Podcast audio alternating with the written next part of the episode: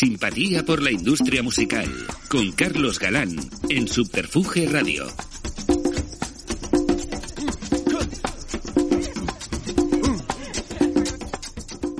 Una nueva entrega de Simpatía por la industria musical desde el estudio Alfonso Santisteban de Subterfuge Radio. La música es entretenimiento y es parte de la industria de este, junto a otras expresiones artísticas que se retroalimentan entre ellas y que en muchos puntos coinciden en fondo y en forma. El invitado de hoy ha estado en distintas trincheras del entretenimiento, pero siempre con la deuda adquirida con la música, que es donde se formó profesionalmente a muy temprana edad para emprender una sólida carrera profesional donde innovación y el desarrollo de vías de negocio brillan por su constante presencia y siempre desde el plano de la discreción. Un auténtico placer recibir hoy en Simpatía por la Industria Musical, el programa donde apenas suena música, pero es de música de todo lo que se habla, a Luis Javier Martínez. ¿Qué tal, Carlos? Bienvenido, Luis Javier. La verdad tengo que reconocer que era que era una carrera la tuya, desconocida para mí, menos mal que estaba asesorado por nuestro amigo Chema Cano, que, que ha sido un poco el introductor, pero que me ha sorprendido lo, lo, vertiginoso de esta, ¿no? porque lo consideraba interesante sí. contar con tu testimonio. Así que de, de entrada, nada, agradecértelo, agradecer a Chema su, su impulso y que, que, por cierto, nos acompaña también hoy y, bueno, por su insistencia. Gracias. Así que nada, bienvenido, de verdad. Gracias a vosotros, gracias a vosotros. Bueno, ya vamos a intentar hacer un poco sí. una, una, una, un posicionamiento a nivel comienzos y, bueno, por lo que me he informado, empiezas muy joven, en 1972, ejerciendo como sí. DJ. Sí, bueno, yo creo que eh, la verdad, la verdad es que mi carrera profesional, eh, tanto en el, yo digo en el negocio del entretenimiento, porque eh, aunque realmente, pues, mi vocación, por decirlo de alguna manera, ha sido siempre el negocio de, de la música, la industria de la música, pero la verdad es que he ido desarrollándome en otras eh, áreas eh, que, bueno, pues sí. básicamente eh, el cine, sí, sí. ha sido el cine, la música, he tocado videojuegos, el, la parte editorial, etcétera. Y yo, pero yo diría que, que la constante mía en, en, en, esta carrera ha sido estar en el momento apropiado en el lugar adecuado, ¿no? Ha sido, ha sido, ha sido una constante, ¿no? Sí, sí. Y, y, creo que sigue siéndolo. No, por eso incidí al principio en el tema del entretenimiento, porque tu carrera es una carrera muy plural. Sí. Ahí, por aquí ha pasado gente, pues que, gente desde gente que estuvo toda la vida en una compañía, o gente que se dedicó exclusivamente a hacer promoción y luego creció dentro del negocio. Entonces, bueno, me gustaba tu perfil porque, bueno, aglutina un poco lo que es el entretenimiento, que al final no deja de ser la, lo que es la música, es cultura, arte claro. y entretenimiento, ¿no? Sí, hombre, la verdad es que siempre desde, desde bien, bien, bien pequeño eh, la música ha sido una, una, una, vocación, ha sido algo que me ha gustado desde, desde el, vamos, desde siempre. De hecho, eh, yo recuerdo que el primer dinero que yo tuve conciencia con, con, de, de, tener lo, lo, gasté en discos. O sea, eh, concretamente en un disco de, de los Kings, en un EP de, que bueno, era un EP de eh, cuatro canciones y, y, que estaba había temas como el Milcom Blues. Y bueno, ese disco lo escuché hasta la saciedad. Y lo tengo y, y aún lo tengo, eh, evidentemente. Y o sea, siempre, siempre ha sido, eh, siempre me ha gustado muchísimo la música. Y, y también me ha gustado mucho el, este negocio, ¿no? De, de vamos a decir, del, del mundo de, de, los artistas, de, del el mundo de los medios, ¿no? Sí, pero te comentaba eso que empiezas en el año 72 a ejercer de DJ. En, sí, en... yo vengo, yo, yo soy, eh, yo nací en Plasencia, en Cáceres. Ajá. Entonces, eh, cuando en Plasencia ya eh, terminé lo que, se, lo que se podía hacer allí, que era eh, el preuniversitario, uh -huh. ya no había más opciones a hacer nada más. Uh -huh. Entonces eh, me vine a Madrid con la idea de seguir estudiando y, eh, bueno, ir buscándome la vida, trabajando, estudiando y a mí me gustaba y empecé a hacer periodismo. ¿eh? O sea, empecé en la Escuela de, eh, de Ciencias de la Información uh -huh. y mm, al mismo tiempo, pues, trabajaba y trabajaba de, de DJ. Uh -huh. Entonces, en, en, aquella época, en el año 72, uh -huh. en Madrid había, había discotecas, pero había tres discotecas que eran las tres discotecas clave, ¿no? Mm. Una era Tartufo, que estaba aquí en, en, la calle Infantas, otra era Cerebro, que estaba en, en Magallanes, y la otra era Valentín, que era que estaba en, en, la, en la castellana. Entonces yo era el DJ de, de, de Valentín. Ajá. Y ahí estuve pues prácticamente tres años. Y, y ahí fue el comienzo de todo, ¿no? Porque Sí, de ahí surgieron muchas cosas, ¿eh? Increíble. Bueno, estudias, como has dicho, periodismo y empiezas a hacer periodismo musical, además, en el, en el correo, ¿no? Sí, en el correo. Eh, ¿Qué funciones cumplías? ¿Qué entrevistas hacías? ¿Qué Pues mira, el, eh, bueno, si quieres te cuento un poco cómo, cómo, Por favor. cómo llego ahí, ¿no? Eh, yo estaba eh, trabajando como, como DJ en esta, en esta discoteca, ¿no? En Valentín. Entonces, un- una, una tarde, o una noche, una noche, eh, estoy poniendo allí mis discos, poniendo la música y tal, y veo que entra una persona muy enfadada, empieza a hablar con el, con el metre de la discoteca, muy enfadado, muy enfadado, pegando ahí como gritos y tal. Total, que el, el metre en un momento dado le dice, "Mm, hable con, hable con el DJ.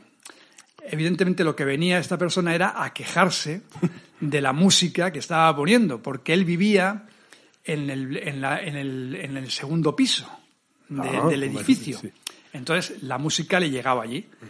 Y bueno, estaba muy, muy enfadado porque, bueno, porque la música para él estaba muy alta, eh, le llegaba, no podía dormir, en fin, muy enfadado. Total, que me empieza a, a increpar, ¿no? A, a decirme que, bueno, que qué pasa, que tal, que no sé qué. Y bueno, pues yo le digo, bueno, mira, yo no puedo hacer mucho más. O sea, aquí el, edificio está, se supone que está insonorizado, que no hay ni más alta ni más baja, lo, suficiente como para que suene. No, pero es que esto no puede ser, que no puede ser, que tal. Bueno, el caso es que empezamos a hablar, ¿no? En un momento dado ya me dice, bueno, ¿y, y qué música pones aquí? Ah, pues mira, pues pongo la música que, pues, no sé, ponía James Brown, Eddie Purple, la, la música de aquella. Ah, bueno, sí, bueno, pues a mí lo que me gusta es la música de, de, de Fred Astaire. Digo, bueno, pues aquí Fred Astaire no pongo mucho y tal. Bueno, el caso es que de una bronca que me venía a montar, empezamos a, empezamos a hablar y nos hicimos íntimos amigos. Y bueno, pues la realidad es que esta persona era eh, Javier Ibarra. E Ibarra. El maestro Ibarra. No, era hijo de Javier Ibarra, que era un empresario vasco. Ah, vale, sí, sí, sí. sí, ¿eh? sí. que bueno pues tenían desde los altos hornos Sí, sí. eh, el banco yo qué sé y entre otras cosas más tenía el correo español el pueblo vasco Exacto. que era en aquella época era el tercer periódico más importante que había en España. No, no había, no estaba El Mundo, no estaba. El País. ¿eh? No, sí, sí. Entonces era, era el tercer o segundo periódico más importante. Tenía como seis ediciones. ¿eh? El primero era el ABC, creo que era, o La Vanguardia, y el, y el segundo o tercero era este periódico. Total, que bueno, nos hicimos, nos hicimos, la verdad es que nos hicimos muy amigos. Él vivía en el segundo, bueno, ya nunca más le volví a importar la música como sonaba, pasaba la mitad del tiempo eh, conmigo allí en la discoteca y tal. Y entonces en un momento dado, pues hablando, bueno, y, yo le, le- le- contaba que yo estaba estudiando periodismo. Ah, pues no sé, te voy a, te voy a poner, te voy a hacer algo para que escribas en nuestro periódico y tal. Ah, yo, bueno, encantado, sí. Ah, ¿que ¿te gustaría escribir? Yo, sí, sí, claro. Y digo, hombre, mm, me gustaría escribir de lo que me gusta y de lo que conozco, que es el tema de música, ¿no? Ah, pues vamos a ver y tal. Bueno, el caso es que a través de él empecé a escribir en el, en el Correo Español, que era una, un periódico muy importante y en aquel momento significaba mucho. Y tenía media página eh, semanal. Claro, era un, era un, un tema importante. Entonces, a raíz de ahí, pues, eh, claro, empecé a contactar y me empezaron a contactar las compañías discográficas. ¿eh? Hasta el año 76, que entras como, como director de Producto Internacional y jefe de marketing en CBS. ¿no? Entro en CBS en ese año. En realidad entro, eh, yo empiezo a trabajar en CBS eh, un poco como pues en el departamento de prensa. Inmediatamente en el, empiezo con el, departamento internacional. ¿Quién te ficha? Manolo Díaz Me, Payares. no, me o- ficha José María Cámara Ajá. Y Aurelio González. Vale. ¿eh? Dos personajes imprescindibles. para entender. Prescindibles. Realmente la primera entrevista que tengo, bueno, en realidad entro a trabajar en CBS a través de Dulce Quesada. Ajá. Que era la mujer de Miki. La mujer de Miki. Y de, y de Manolo, no, y de Fernando Muñoz. Ajá. ¿eh? eran porque éramos amigos, que nos conocíamos de, de, Valentín, teníamos amigos en común, Germán Bartolomé, que trabajaba entonces en RCA. Eh, y entonces en ese grupo de, de, Germán, de Dulce Quesada, de Fernando Muñoz y tal, pues con, con, eh, con Aurelio, oye, pues este, que, en fin, que, que conoce eh, tal, que, bueno, y entonces empiezo a trabajar en el departamento internacional. ¿Y con qué artistas trabajaste en esa época? Pues ahí pues hicimos el lanzamiento, pues eh, los primeros discos, el primer disco o el segundo disco de Bruce Sprinting, eh, Leonard Cohen, era, empezaba el, tema del, sonido Filadelfia. Había un grupo que se llamaba People Choice. Y que ese fue, ese fue realmente el primer grupo que, que trajimos. Luego eh, había un, tuvimos un gran éxito también con Tina Charles, con el Love to Love. Tuvo un par de éxitos importantes. Bueno, y, y traes un montón de artistas eh, internacionales, ¿no? Para, para, las giras promocionales, ¿no? Estamos hablando de Albert Hammond, Supertramp, sí, Jackson, Roberto Carlos, Chicago, la ELO. ¿Qué recuerdas de, esa época? Seguro, y seguro que alguna anécdota que tienes para contarnos al respecto. Bueno, pues eh, em, en realidad yo empiezo en, en ese departamento internacional al, después, eh, Ramón Crespo, cuando empieza Epic, eh, que era la, Epic era una división de, CBS que se ah. quería, tenía artistas importantes, y entonces, bueno, Tomás Muñoz, que era el director general de, el presidente de CBS, pues decide darle más carácter y más importancia a otro sello que era Epic. Entonces se crea lo que es Epic and the Associate Labels. Que era Epic como, como, como, sello, más un montón de sellos muy importantes que se agrupan dentro de, esa, compañía que se mm. crea. Y eran sellos como, como TK, que tenía Casey and the Sunshine Band, el, el, sello de, la ELO, eh, en fin, había. Eh, y también importantísimo, por supuesto, AM Records, eh, la compañía de, AM de, de Albert, de, de Gerald y Jerry Moss. ¿eh? Entonces, eh, yo empiezo, con, me, Crespo, Ramón Crespo me, me lleva para el departamento de marketing, pero enseguida, enseguida, realmente a mí lo que me gustaba era el tema de producto y sobre todo producto internacional. Entonces, en, el, en ese, el, que, el, que, era el director de Producto Internacional era Adrián Bogel. Ah. El, segundo, invitado a Simpatía. Entonces, Adrián eh, era el director de Producto Internacional. Y eh, la compañía decide empezar también con un, departamento de producto local de Epic. ¿eh? Y ese, ese departamento de producto local le gusta a Adrián y entonces Adrián lo dirige. Ahí firmamos artistas como como Pecos, como... Estuvo Capi, eh, fue... Estaba Capi, por supuesto, que fue el que trajo a Pecos allí. Entonces, hay pues, Alameda. Alameda, en fin, un montón de artistas. Y yo, pues, me hago cargo del departamento internacional. O sea, yo heredo el departamento de Adrián. ¿eh? Y la verdad, la verdad es que tenemos muchos éxitos. Y entonces traemos muchos artistas y tenemos muchísimos éxitos. Entre otros, pues eh, tuvimos la suerte de tener a los Jacksons. Claro. Bueno, ¿y había facilidad para hacer promoción eh, con este tipo de artistas? Es decir, eh, había receptividad por parte de las radios. De alguna manera, una de las cosas que, se ha sacado en claro de todas estas mm. entrevistas es como, bueno, pues que también CBS supone un poco el nacimiento de la industria moderna, también las radios empiezan a, tomar otro rol distinto. Antes era como casi te, hacían el favor de poner, les hacías un favor, ¿no? Dándole los discos y la radio ya empieza a coger peso. ¿Qué recuerdas de, ese momento? Hombre, claro, la, la, radio, la radio era importantísima importantísimo, Vamos, eh, la gran diferencia, diría yo, de lo que es la radio ahora y lo que era la radio antes, es que antes la radio, y hablo en general, ¿eh? o sea, lo que era pues todo, desde los 40 principales hasta los programas de Rafael Abitbol, de Gonzalo Garrido, de todos los de la época, eran, la radio hacía éxitos. La radio hacía éxitos. ¿Qué ocurre ahora? Ahora la radio, en mi opinión, ¿eh? la hora de la radio toca éxitos. Exacto. es decir, la gran diferencia es esa. O sea, la gran diferencia es que antes había un compromiso y había eh, había mm, eh, en DJs en la radio que se comprometían a generar éxitos. No te quiero decir ya lo que, lo que podía ser gente como Joaquín Luqui, Julián Ruiz. ¿eh? Era gente que se proponía hacer éxitos y hacía éxitos. Rafael Abitbol, tengo buenísimos recuerdos de él y hemos hecho muchísimas cosas juntos y, realmente había un compromiso, ¿no? Yo creo que esa es una, es una pena, ¿eh? que, que ahora ocurra algo que no... Yo quizás también ahora faltan personas que promuevan, ¿eh? que, realmente... Hombre, ha habido una evolución en el negocio total y, por ejemplo, eso ha, muerto un poco la figura del prescriptor, que antes era importantísimo. Claro. Ya no solamente a nivel radio, sino incluso a nivel prensa, ¿no? El periodista que bendecía. Totalmente. Tuvimos la semana pasada también a Diego Manrique, claro, que imagínate, uno Diego, de los últimos grandes prescriptores. Claro, Diego era... Diego, bueno, sigue siéndolo, sigue un peso pesado precisamente como prescriptor, ¿no? Y gente con mucha formación, con mucho interés y mucho conocimiento que ayudaban a comunicar. Y eso es lo que yo creo que ahora, em, aparte de todo lo que hay alrededor y todos los cambios que inevitablemente suceden, pero la importancia que tenía la radio y bueno y la televisión, claro. Totalmente.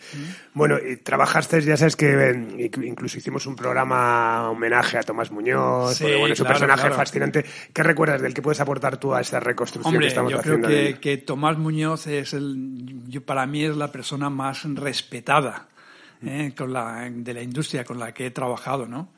Era un, vamos, es, una persona maravillosa ¿eh? y yo creo que, vamos, para mí ha sido un orgullo el haber trabajado siete años con, con Tomás Muñoz y con el equipo que él tenía, ¿no? Porque digamos que Tomás Muñoz lo que la gran la gran virtud de Tomás Muñoz era cómo transmitía y cómo creaba equipo, ¿no? Entonces, desde aquella época, pues desde gente como desde los, el, director de ventas, que era Roberto Navarro, eh, eh, Aurelio González, Ramón Crespo, José María Cámara, José Luis Gil, en, Carlos San Martín. Todos, o sea, o sea realmente. Sí. es una pasada porque es prácticamente los que luego han dirigido un poco la Claro, eh, Tomás Muñoz venía de Hispavox, bueno, venía, él mm. venía de trabajar en, en México eh, y en Hispavox y, y, empieza CBS y revoluciona el negocio de, del disco. Totalmente. Bueno, y en 1982 entras en Warner Wea, ¿no? Como director de marketing. ¿Quién te hace la oferta? ¿Qué te atrajo para dejar CBS, que en ese momento era la compañía? Pues mira, eh, yo llevaba ya, yo, yo trabajé siete años en, CBS. Y realmente con, con una, una, época buenísima de artistas. O sea, eh, yo trabajé muy directamente en el desarrollo de artistas como Supertramp, como Police, todos los artistas italianos estos que, teníamos de, de, tipo Umberto Tocci, Ornella Banoni, Albano y Romina, en fin. O sea, había sido una época muy buena, muy buena. Y, si te soy sincero, eh, la marcha de Tomás Muñoz de, la compañía, Tomás Muñoz se marchó a Brasil como director general a Brasil. y, fíjate que la compañía cambió mucho. Vinieron, eh, vino un director de Holanda eh, a sustituir a, Tomás Muñoz y no era lo mismo, no era lo mismo aquello. O sea, luego vinieron otros con los cuales yo no trabajé, pero yo tuve la, eh, sufrí, porque realmente lo sufrí muchísimo, el cambio de la dirección de Tomás Muñoz a la de Stig von Bar, que era un holandés que vino a España sin hablar español siquiera, que una cosa un poco incomprensible, ¿no? Cuando en realidad había en, España, estaba, por supuesto, estaba José María Cámara, estaba, eh, vamos, José María Cámara era, podía haber sido un candidato perfecto para ser el sustituto de, Tomás Muñoz, ¿no? ¿Eh? Entonces, bueno, realmente yo ya me quedé un poco, un poco desilusionado, ¿no? Mm. Y de estas cosas, lo que te decía al principio de, de nuestra reunión, ¿no? Que el estar en el momento justo, en el lugar adecuado, ¿no? Entonces, eh, eh, poco tiempo antes, eh, yo ya entonces llevaba el departamento, yo justo después del de llevar el departamento internacional de EPIC, cuando Manolo Díaz se marcha a Estados Unidos también, yo ocupo el puesto de Manolo Díaz como director de Producto Internacional de CBS. De hecho, uno de los últimos discos que lanzo yo desde Internacional es el Hey de, Julio Iglesias. Entonces, bueno, eh, yo estaba ya en, el departamento de CBS, pero, mm, pero realmente no estaba, no estaba, no me sentía igual, quizás por la falta de, la influencia de Tomás Muñoz. Y eh, L. Juárez, L. Juárez, que habíamos trabajado juntos en CBS, se había marchado a Estados Unidos y, eh, bueno, en, Estados Unidos él le firma y ficha por, eh, por WEA, por, la compañía de Warner, Electra y Atlantic, mm. WEA. Y en un momento dado, pues eh, él me, contacta y me ofrece la posición de director de marketing, inicialmente director de marketing de, de WEA. Mm. Y bueno, pues eh, lo veo como una oportunidad porque era, era un momento muy bueno, era un momento buenísimo de la industria, buenísimo. Mm. Eh, WEA, que era una compañía sensacional, estaba distribuida entonces por, por Hispavox y era el momento en que Hispavox perdía la licencia de WEA y WEA se establecía en España, mm. con lo cual era el empezar la compañía. Y yo en mi entonces eh, corta carrera, digamos, lo que había comprobado y lo que había visto es que eh, si tú cuando tú empiezas una compañía es muy fácil el poder crecer con ella. ¿eh? Me pasó en Epic, cuando yo llegué a CBS, claro, empiezo Epic y comprobé cómo pude crecer dentro de Epic. Entonces pensé, digo, bueno, realmente si, si WEA empieza en España con ese tremendo, tremendo catálogo que tenía WEA, digo, si empiezo como director de marketing, seguro que voy a tener oportunidad de crecer en ella. Y la realidad es que fui director de marketing, director de producto local, director de Producto Internacional y director general. Sí, sí. Bueno, y trabajas con artistas internacionales, esto también pues, lo hablas de catálogo, ¿no? Rod Stewart, Roberta Flack, Christopher Cross, y fichas artistas locales, ¿no? Como Banzai, Objetivo Irmania, Ángeles del Infierno, Antonio Carmen y La Unión. Y La Unión, La Unión fue... importantísimo por lo que supone la llegada de Íñigo Zabala a la compañía, ¿no? bueno, la, la, llegada de Íñigo Zabala como artista. Como artista, por eso, pero que al final es, es el germen de todo, ¿no? Sí, no, lo de la, lo de La Unión fue... Bueno, de hecho, yo, bueno, realmente me despedí luego de, Warner con el número uno de la Unión. O sea que yo firmé a la Unión, eh, los firmé porque el, disco, el primer disco de la Unión estaba producido por Rafael Abitbol y por, eh, y por Nacho Cano. Entonces, eh, Rafa eh, un día pues me dice, oye, estamos aquí haciendo Nacho y yo un grupo eh, la verdad es que son, tienen muy buena pinta y tal, vente, a verlos un día y tal.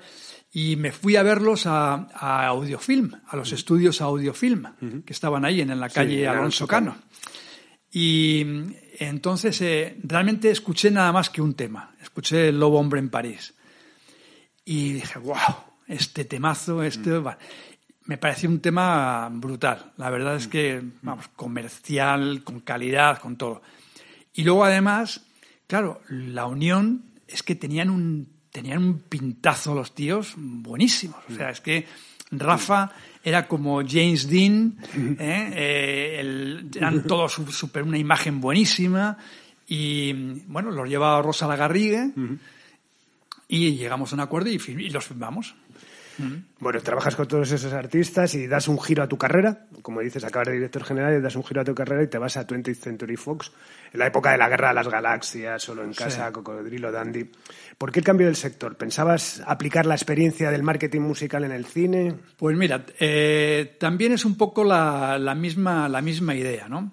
Eh, yo ya tenía un recorrido importante y interesante y fructífero en el negocio de, la música y nuevamente surgen las oportunidades. La oportunidad viene porque a L. Juárez le hacen una oferta de, lo que era, en, un principio se llamaba CBS Fox, que era un joint venture entre CBS y 20th Century Fox.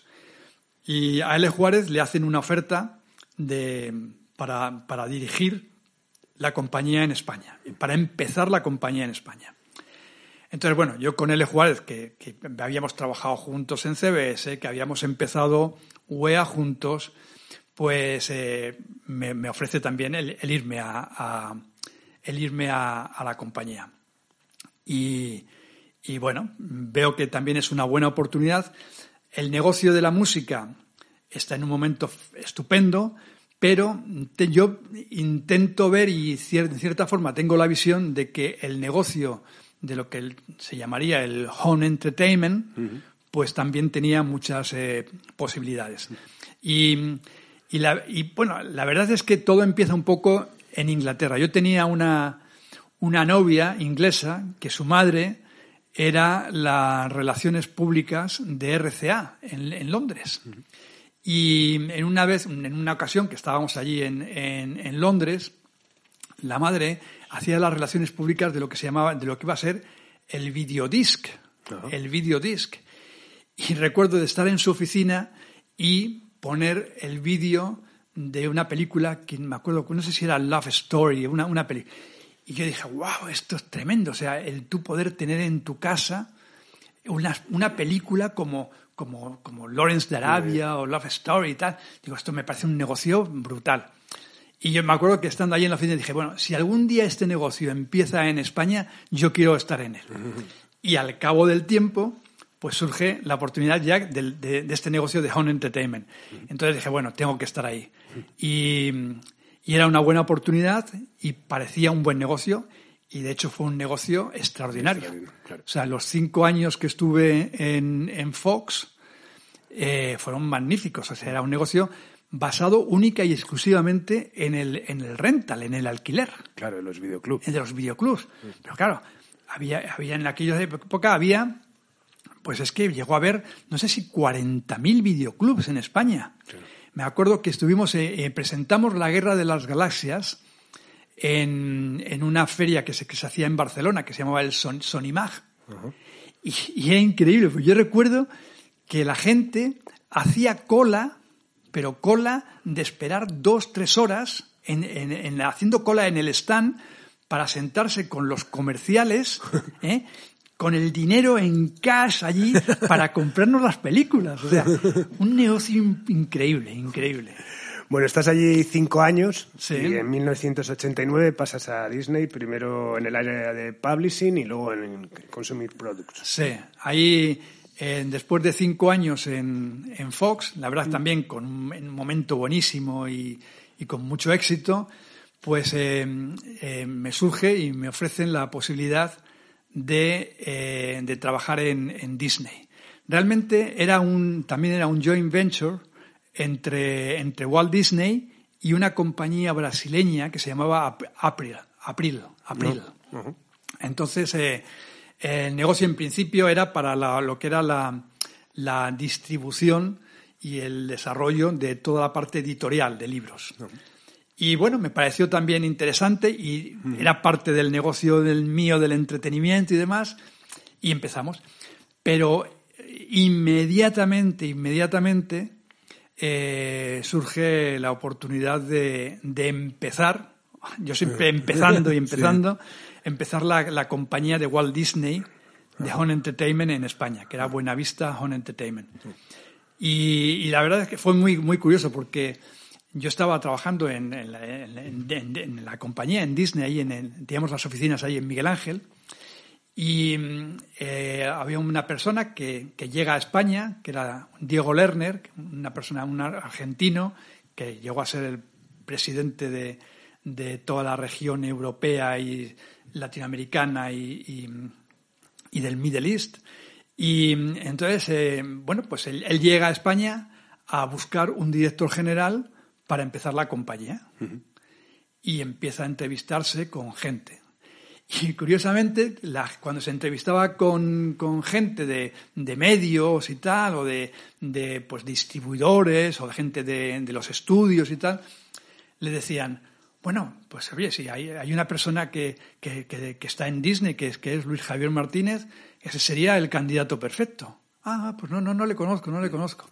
Entonces se entrevistaba con uno, y entonces se llega a entrevistar con, una, con un headhunter, que era amigo mío, y para buscar el, director general. Y el, y el headhunter le dice, vamos a ver, pero ¿qué estás buscando si, tiene, si hay una persona que está trabajando ahí que, que tiene la experiencia del negocio de la música, que ha trabajado cinco años en, en, Fox, pues tienes que conocerle.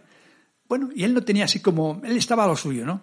Entonces un día, en las escaleras de, de las oficinas ahí en Miguel Ángel, me cruzo con él y Las Lubai, creo que fue Las Lubai, me lo presenta. Mira, eh, eh, Diego Lerner, Luis Javier Martínez. Dice, ah, tú eres Luis Javier Martínez. Joder, si es que todo el mundo me está hablando de ti, todo el mundo está hablando... Venga, vamos a charlar un rato. Y empezamos a, hablar y dije, bueno, ¿te quieres, eh, quieres ser el director general de, de Walt Disney en España. Digo, bueno, pues, pues vale, pues venga, vamos allá. Y así empezamos. Y bueno, la experiencia con Disney, porque creo que es un grupo muy, muy, muy especialito, ¿no? Yo me acuerdo de tuve una mm. experiencia de, bueno, hubo un programa que se llamaba Club Disney en televisión. Sí, sí, claro. Que un grupo mío, Undershakers, que era un grupo de chicas, hicieron mm. la, la, la, la, cabecera que se llamaba Pasando lo Pirata. Entonces hicimos un recopilatorio, tal, no sé qué. Y bueno, era súper ilusionante porque era una oportunidad para nosotros tal. Fabricamos 10.000 discos y el día anterior de lanzarlo nos dijeron, que había llegado una orden que nunca supimos que él y que nos compraban los 10.000 discos. Ah, sí. sí, sí, O sea, no Eso pertenecería a la parte de productos de consumo. Claro, pero nos quedamos, fue como una cosa. Bueno, yo, mi, experiencia con, con, Walt Disney ha sido mm, maravillosa. O sea, yo diría que ha sido sensacional. Aparte me ha dado mucho. Eh, bueno, yo he sido, he sido director general y senior vice president para España y Portugal. O sea, que yo de Disney no tengo nada más que palabras maravillosas. Y, la, gente de la compañía ha sido sensacional, toda la gente que he conocido, y tanto de, la parte local como internacional. Y ha sido una experiencia maravillosa. Ha sido 18 años en, Disney, que son muchos años, y la experiencia ha sido buenísima. he conocido gente, los mejores profesionales de, este negocio del entretenimiento, sin duda los he conocido en, Disney, tanto desde, desde la parte de marketing, mm, desde la parte comercial, de la parte financiera. Ha sido gente con un criterio y con un saber hacer impresionante. Nada es eterno y, y todo tiene un momento que empieza y un momento que termina. Pero yo he tenido la suerte de haber vivido, yo creo que los mejores 18 años de mi carrera profesional ahí, o sea, con capacidad para poder hacer cosas de todo tipo, ¿sabes? Porque en Disney eh, hemos hecho de todo, o sea, hemos hecho, hemos conseguido un quíntuple disco de, patino, de platino para, para eh, Elton John con el Rey León que eso lo, distribuimos nosotros y lo, y lo promovimos nosotros. Los discos de Phil Collins con, eh, con Tarzán, eh, en todas las bandas sonoras que daba muchísimo.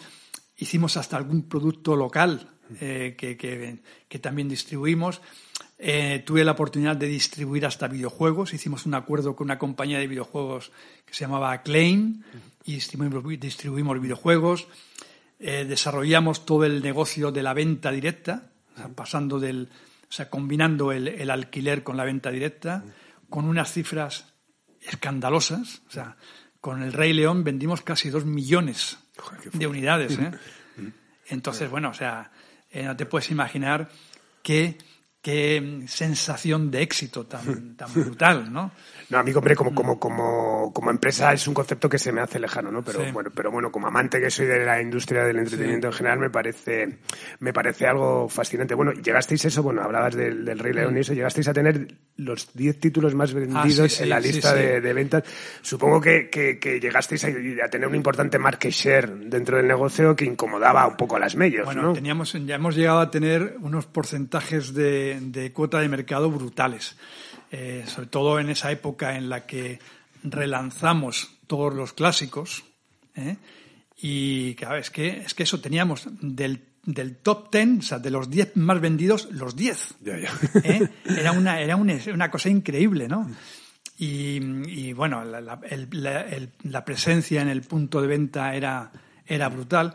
Y la verdad es que yo creo que también... ¿Quién nos hacía, perdona, la distribución a nivel de discos físicos? La distribución física eh, nos, la nos la hacía en un principio, nos la hizo muchos años, muchos años eh, Todisa, que era una compañía formada por Polygram y BMG. Poligram y BMG hicieron una compañía de distribución para distribuirse ellos, que era Todisa. Y, nosotros eh, aprovechamos la, la, fuerza que tenía la compañía, no solamente en la fuerza en la distribución, sino también la fuerza a la hora de cobrar. ¿eh? Porque realmente era una compañía muy potente y, ellos, ellos se encargaban de, de, toda la gestión de cobro también, ¿no? Entonces eh, era muy, muy, muy potente, la compañía funcionaba muy bien. Y, bueno, la verdad es que fue una experiencia buenísima. Y entonces, claro, eh, hubo, muchas oportunidades de hacer muchas cosas, o sea, incluso producción local. ¿eh? O sea, nosotros estuvimos involucrados en la producción de cine español. me acuerdo de películas como Al otro lado de la cama o eh, Juana, Juana la Loca, eh, o sea, películas que fueron las éxitos, éxitos y número unos en España, pues nosotros, a mí personalmente, me, la compañía me permitió el poderme involucrar en la producción, ¿eh? en la coproducción. Bueno, y viviste la llegada también de la piratería, ¿no? Y sobre todo de Internet, ¿no? Desde la trinchera de, Disney. ¿Cómo lo recuerdas? ¿Cuál es tu reflexión a día de hoy sobre todo lo que pasó? Pues mira, la verdad es que es una, es una situación... Eh, no sé, un poco de como de, de un poco indefenso, ¿no? Mm. Eh, eh, porque y, y, ahí tengo que decir también, vamos a ver, las, las compañías yo creo que no son ni buenas ni malas. ¿no? Las compañías yo creo que son buenas cuando la gente que está en las compañías es buena. Y cuando la gente en las compañías es mala, pues la compañía es mala. Da igual que sea CBS, que sea Disney, que sea General Motors, que sea Coca-Cola, que sea cualquier compañía. Si la, gente que está en la, que dirige las compañías es gente con sentido de responsabilidad, trabajadora, eh, que aporta, creativa, pues la compañía funciona. Si esa, si esa gente se va, la compañía, lo hemos visto con, multitud de veces en compañías. Entonces, eh, yo creo que ahí, eh, con este tema de la piratería, se hicieron muchas cosas muy mal. Muchas cosas muy mal. Yo tengo una experiencia personal muy ingrata en ese sentido, ¿no? Mm. O sea, yo tenía buenísima relación con el que era mi jefe, que era, era Michael Johnson, que era un, tipo súper creativo, un, tipo muy, muy interesante, muy, muy motivador, buenísimo. Y desgraciadamente, bueno, desgraciadamente para, para él fue fenomenal, dejó la compañía, de hecho se fue como presidente de Herbalife, imagínate, y le ha ido fenomenal, ¿eh? le ha ido fenomenal. Pero bueno, a él le sustituyó otra persona, ¿no? Y esta persona Mm, pues bueno, no tenía ni el bagaje, ni la experiencia, ni la actitud que tenía eh, Michael Johnson. Y, claro, coincidió justo con este momento de que empezaba la piratería. En unos países la piratería afectaba de una manera y en otros de otra. En España se veía que esto era serio. Y yo, claro, yo, yo, lo, bueno, yo fui presidente de la Federación Antipiratería durante creo que casi cinco años con lo cual estaba muy en contacto pues con, eh, con, eh, con, la industria y con, con Agedi, con, Musica y todo Claro, con todos. ¿eh? Y, bueno, teníamos, teníamos la federación, que el, director era José, era José Manuel Turné, y, yo, claro, yo lo vivía muy lo vivía muy de cerca, ¿no? Veía todo el problema y veía cómo esto era una cosa que, que daba, mucho, que daba muchos problemas. Y yo recuerdo que a mi jefe, al que era mi jefe del presidente de Internacional este, pues bueno, le estuve machacando, pero machacando durante meses ¿eh? con el tema del problema que teníamos. Le mandaba fotos, me acuerdo, de ir a Barcelona, por ejemplo, ir al corte inglés de la Plaza de Cataluña, y es que en la puerta del corte inglés de la Plaza de Cataluña estaba, había tal, tal, cantidad de gente con mantas vendiendo nuestros, nuestros Rey Leones, nuestros, todas nuestras películas, que había que, había que hacer un, rodeo ¿eh? para poder entrar en el corte inglés de la Plaza de Cataluña. O sea, una cosa increíble, ¿no? Y era un, era un problema, bueno, aquí ni te cuento en Madrid, lo que era el, top manta y todo, ¿no? Preciados, en los Gran todo, ¿no? Bueno, estabas en un restaurante y te entraban a venderte los DVDs y tal. O sea, era una cosa increíble. Yo, Claro, yo lo veía que esto era una amenaza increíble. Entonces, durante meses y meses estuve machacándole a, mi jefe. Decía, mira, esto es un problema, ten cuidado, tal. Entonces, en un momento dado, él vino a Londres eh, hacer una presentación para, Europa con clientes y con gente de, la compañía y todo. Y era una, era una reunión que se llamaba The State of the Business, o sea, la, situación del negocio, ¿no? Una presentación que, duraba pues cerca de dos horas en un hotel, con, fin, con una parafernalia muy tipo Disney. Y dije, bueno, vaya, menos mal que tenemos la oportunidad de hacer esta presentación ¿eh? y a ver, en fin, yo le, había, yo le había mandado todo tipo de datos, de fotografías, mm. de todo. Y bueno, qué buena oportunidad ahora para empezar a hacerle, ponerle cara a esto y enfrentarnos al problema. ¿Y cuál fue mi gran decepción? Que es que en casi dos horas de presentación de una cosa que se llamaba The State of the Business, no le dedicó al tema de la piratería ni un minuto, ni un segundo. ¿Eh? Entonces, claro, yo dije, wow, esto, esto, esto no es. O sea, si mi jefe, el responsable internacional de la compañía, después, ya, ya, era, ya, era, un problema grande, no un problema solamente de España. Si mi jefe no es capaz de enfrentarse a esto y de, y de ponerle cara y hacer alguna mención, ni un segundo dedicó al tema de la piratería. Mm. Dije, esto no puede ser. Mm. Y ahí yo ya empecé también un poco a, decaer. Sí, yo creo que, en general el problema es que ninguna, ninguna industria estuvo a la altura, ¿no? Yo me acuerdo mm. cuando empezó un poco también el tema del Tom Mante, esas cosas tal, me acuerdo que la misma gente del cine nos miraba a los de la música como diciendo, os vais a la porra, pero solo vosotros, ¿no? Y cuando era algo de, no, no, nos iba a afectar a todos, ¿no? Entonces creo que, que realmente no estuvimos a la altura, por ejemplo, la industria también de musical de cara a Internet se volcó más en la manta en vez de, sentarse a plantear estrategias el tema del cine igual, ¿no? Pues creo que al final fue, fue un poco todo. Es que primero, claro, evidentemente primero fue lo que es la piratería física y luego ya la piratería digital. Sí, sí, sí. Entonces, que ya fue acompañado de un bullying social contra las, contra las compañías, contra todo, que entonces ah, éramos una banda. Yo la, yo la verdad es que antes que eso, bueno, yo ya me evolucioné, evidentemente, mm. como, como sabes, o sea, dije, bueno, esto no puede ser. Y, y fíjate que a raíz de esa reunión, en Londres es cuando me planteo, eh, esto, claro, esto hemos tenido 18 años de un negocio magnífico, mm. vamos, increíble, ¿eh? o sea, mm. no te puedo dar cifras, pero las cifras eran escandalosas de, lo que se generaba, el, buen negocio que era. Pero claro, como todo, si no lo proteges, si no, si no cambias, si no evolucionas y si no mm, gestionas las cosas de otra manera, pues no, no puede ser. Está claro. Bueno, y en ese momento tienes la oferta también de, Telefónica, ¿no? Para desarrollar Pixbox, una plataforma de distribución multimedia que sería un poco la precuela de, Movistar, ¿no? Mm. Eh, bueno, una buena trinchera, ¿no? Para pasar la tempestad. Sí, bueno, en principio sí, eh, debía ser. Yo ya, estando ya en Disney, eh, y como parte de esto que te contaba, de todo este, de todo este, de toda esta advertencia que hacía dentro de la compañía de lo que era, de lo que iba a ser el, problema de la piratería, pues eh, yo tenía contactos con, Telefónica, eh, porque Telefónica estaba queriendo desarrollar una plataforma de distribución de contenidos multimedia. Y de hecho, eh, estando todavía yo en Disney, organicé una reunión, me acuerdo, organicé, una reunión en, en Milán, eh, con todos mis colegas de, Europa, de Alemania, Inglaterra, Francia, todos, hicimos una reunión en Italia, en Milán, para presentar con Telefónica. O sea, de Telefónica fueron varias personas allí.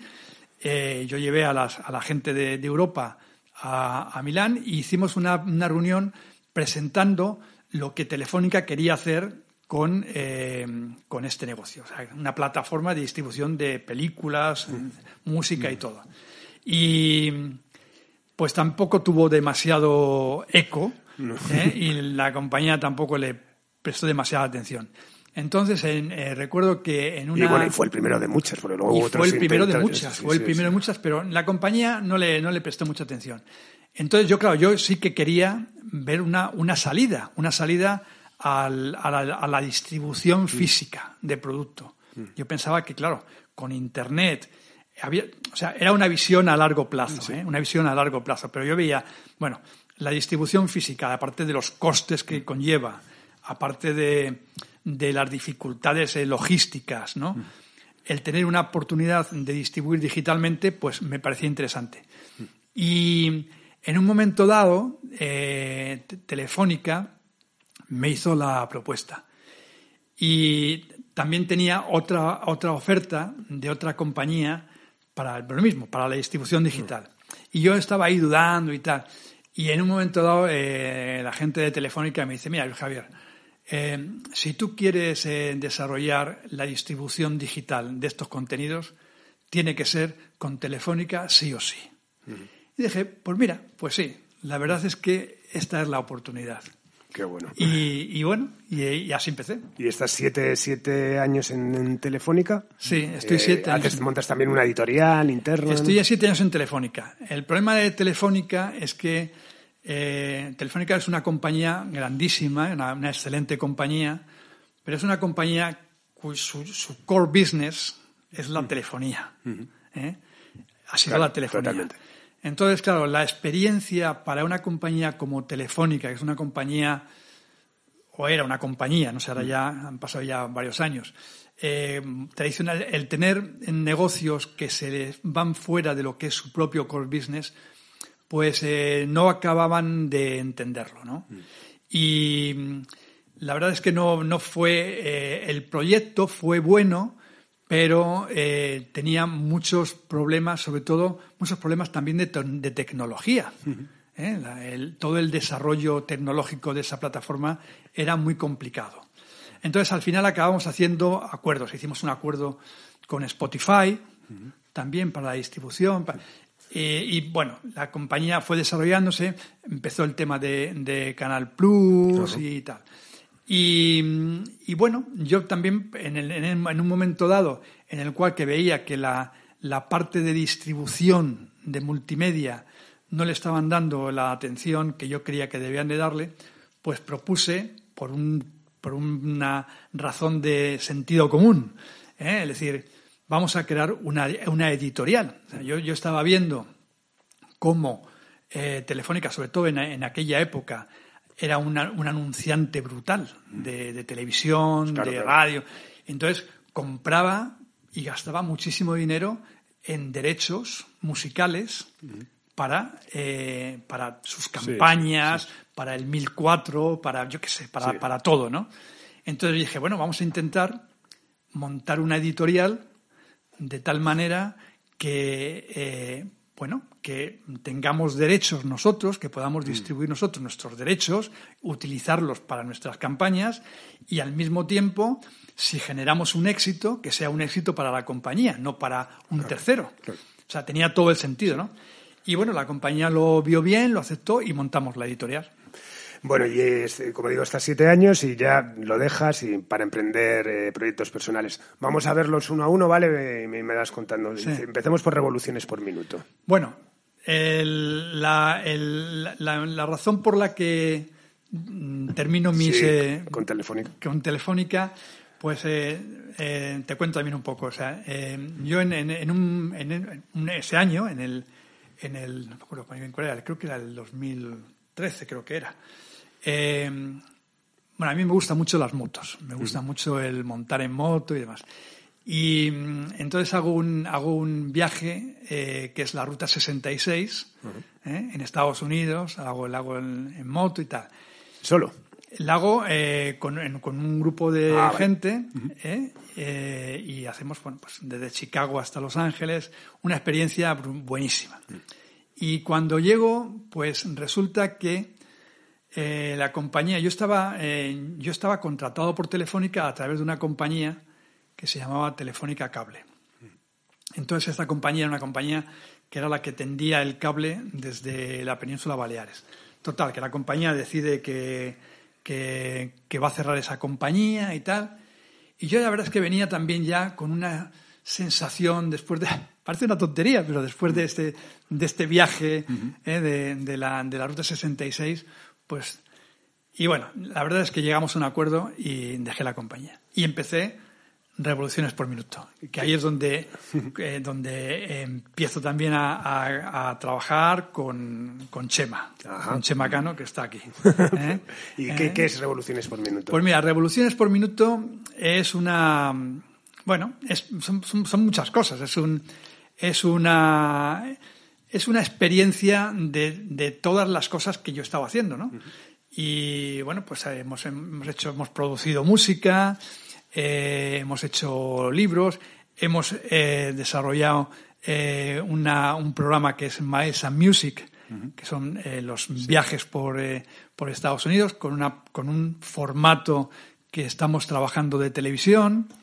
Eh, en fin, bueno, es, un, mm. es una forma de, de mantenerte en, en, el negocio y en, el, en la actividad, pero con, con ideas acorde con la situación actual. Entonces, todo esto es millas y música, de Smooth mm. Breakers, local el ensayo, todo esto está integrado dentro de lo que. Todo esto es parte de, de, de, revoluciones por minuto. Eh, empieza con un programa de radio que hago para, para eh, que he hecho como, creo que han sido como 300 programas que he hecho de radio o algo así, ¿eh? una, una, barbaridad. Para vinilo FM. ¿eh? entonces hacía el programa que era un programa, un programa de una hora, un programa poniendo música, en fin, era un programa, no, no, no, una hora y media, hora y media de programa. Entonces, bueno, empezó con Aiko haciendo el, el programa de radio, eh, luego, pues, eh, todo el tema este de los formatos de televisión, eh, el, eh, hago, hago un, un, blog que hago para la guía del ocio, que se llama también, que son revoluciones por minuto. Uh -huh. Y bueno, pues entre, entre Chema y yo, pues ahí vamos buscando cosas, ideas y, y bueno, con la esperanza de que, de que, bueno, pues que haya una idea que, que tenga más repercusión todavía, ¿no? Entonces ahora estamos eh, trabajando con lo de, con este programa, con la, con el formato de Miles and Music. Uh -huh. Si quieres te cuento sí, un poco cómo favor, es. Por favor. Pues eh, Miles and Music es, una, es un formato y una idea que surge, como siempre, por nuestro, nuestro amor por la música y eh, es un, bueno, es, un, es una, una experiencia musical de viaje y de, eh, y de, y de amigos, ¿no? Entonces, eh, hacemos eh, combinamos lo que es la ruta 66 con la, eh, con la, con la Highway 61. ¿eh? Entonces el viaje empieza en Chicago y termina en Nueva Orleans o Austin. Y lo que hemos hecho, que lo, hemos, eh, lo hemos hecho ya, hemos ido recorriendo todo este, todas estas ciudades que empiezan en Chicago, eh, vamos después a Springfield, que es la capital de, de Illinois. Uh -huh. Después vamos a San Luis, Missouri. Pasamos por, eh, por, eh, por Nashville. vamos a Tupilo, a la, el, donde nació Elvis Presley. Vamos a Memphis, donde murió Elvis Presley. recorremos toda la lo que es el, el, el camino del blues, ¿eh? mm. y llegamos hasta por, desde pasamos por Jackson, donde se hicieron todas las grabaciones, muchas de las grabaciones emblemáticas del, de la época del blues, y terminamos en, en, en Nueva Orleans. Es decir, hacemos un recorrido que tocamos pues blues, jazz, country, rock and roll, ¿eh? mm. Chuck Berry en San Luis, por supuesto, y entonces lo que hacemos es que combinamos lo que es el viaje en moto por unas carreteras emblemáticas, visitamos esas ciudades que son emblemáticas en la, en historia de la música y combinamos en cada sitio con eh, actuaciones en directo. Qué o sea bueno. que en cada sitio eh, tenemos mm. actuaciones en directo que bueno, bueno, que complementa. Imagínate, después de hacer, hacemos en 400 kilómetros en la moto, parando en sí. los sitios también, y llegamos a, llegamos a, a, a San Luis, ¿eh? y tenemos eh, un par de, tenemos dos, tres sitios fundamentales para escuchar música en directo. ¿eh? Y bueno, la verdad es que es un viaje magnífico, la experiencia es buenísima. Entonces, este viaje, lo que, lo que tenemos es un formato de televisión uh -huh. que estamos ahí eh, Desarrollado. no, está desarrollado. Estamos un poco esperando el feedback de, de cadenas. Y lo que queremos es hacer esto, rodarlo y rodar esa experiencia, ¿no? Qué bueno. Combinando música, viaje, muy bueno. Bueno, pues para ir terminando, una pregunta recurrente a todos los invitados. ¿Quiénes fueron o han sido tus referentes dentro de la industria musical? ¿De personajes? De personajes, y a nivel ejecutivo, a nivel... Sí. Pues mira, eh, evidentemente te podría empezar diciendo, bueno, Tomás Muñoz, por supuesto, eh, por su presencia, por su elegancia y por su buen hacer en, y por su buen tratar, ¿no? Y la, yo me, admiraba la magnífica relación que podía conseguir con los artistas, ¿no?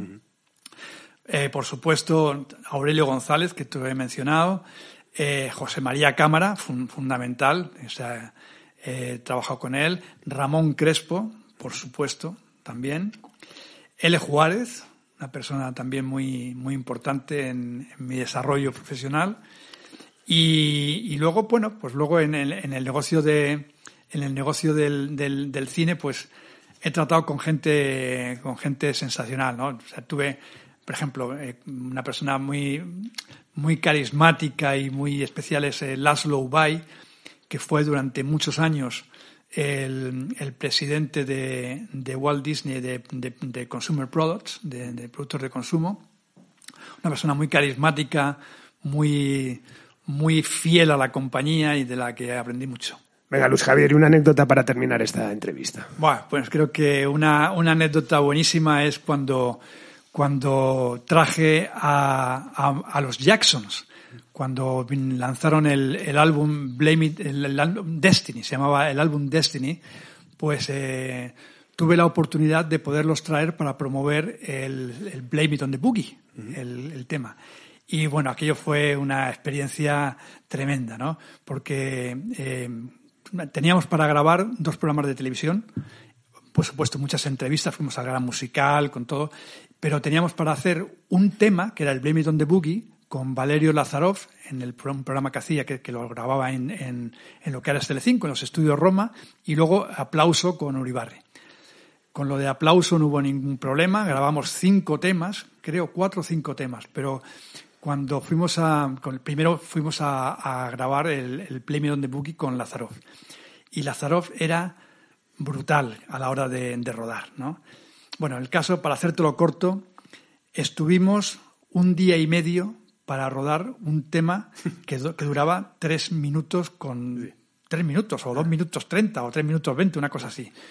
Y bueno, fue una experiencia tremenda. O sea, un día entero para poder hacer hicimos el primer día hicimos algo así como 30 segundos, porque eh, era el momento en el que eh, tenía Lazarov rodaba eh, hacía secuencias de, de 5 segundos, de 10 segundos, el chroma key, el, el, entraba el ballet zoom, el, tal, el, brillo que salía aquí, el brillo que salía allá. Bueno, hicimos nada.